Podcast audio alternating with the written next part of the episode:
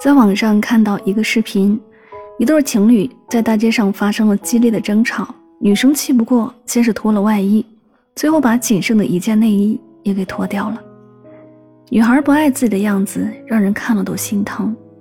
我们常常把感情看得太重，觉得失去了那个最亲密的人就会一无所有，甚至为此自甘堕落，放弃一切。但不管被伤了多深，哪怕再心灰意冷。也不能自暴自弃，因为一个不自爱的人，没有人能帮得了。你的委屈，你的难过，只有你自己懂。所有的路都要你自己走，不要用别人的不爱来惩罚自己，更不要为不值得的人和事去伤害自己。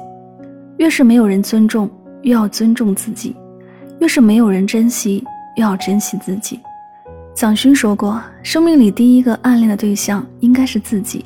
写诗给自己，与自己对话，在一个空间里安静下来，聆听自己的心跳与呼吸。人这一辈子最应该学会的就是爱自己，接纳每一个状态下的自己。在感情里，如果累了就放手，如果委屈了就离开。人生没有淌不过的泥泞，感情也没有过不去的曾经。哪怕现在还没有等到那个真正懂你、陪你的人。只要用心经营自己，努力提高自己，慢慢你会发现最棒的自己。你若盛开，蝴蝶自来。如果说爱情是一场劫，愿你早日渡劫重生，学会真正爱自己。往后余生，无论何时何地，我们不只为别人而绽放，还要为自己而美丽。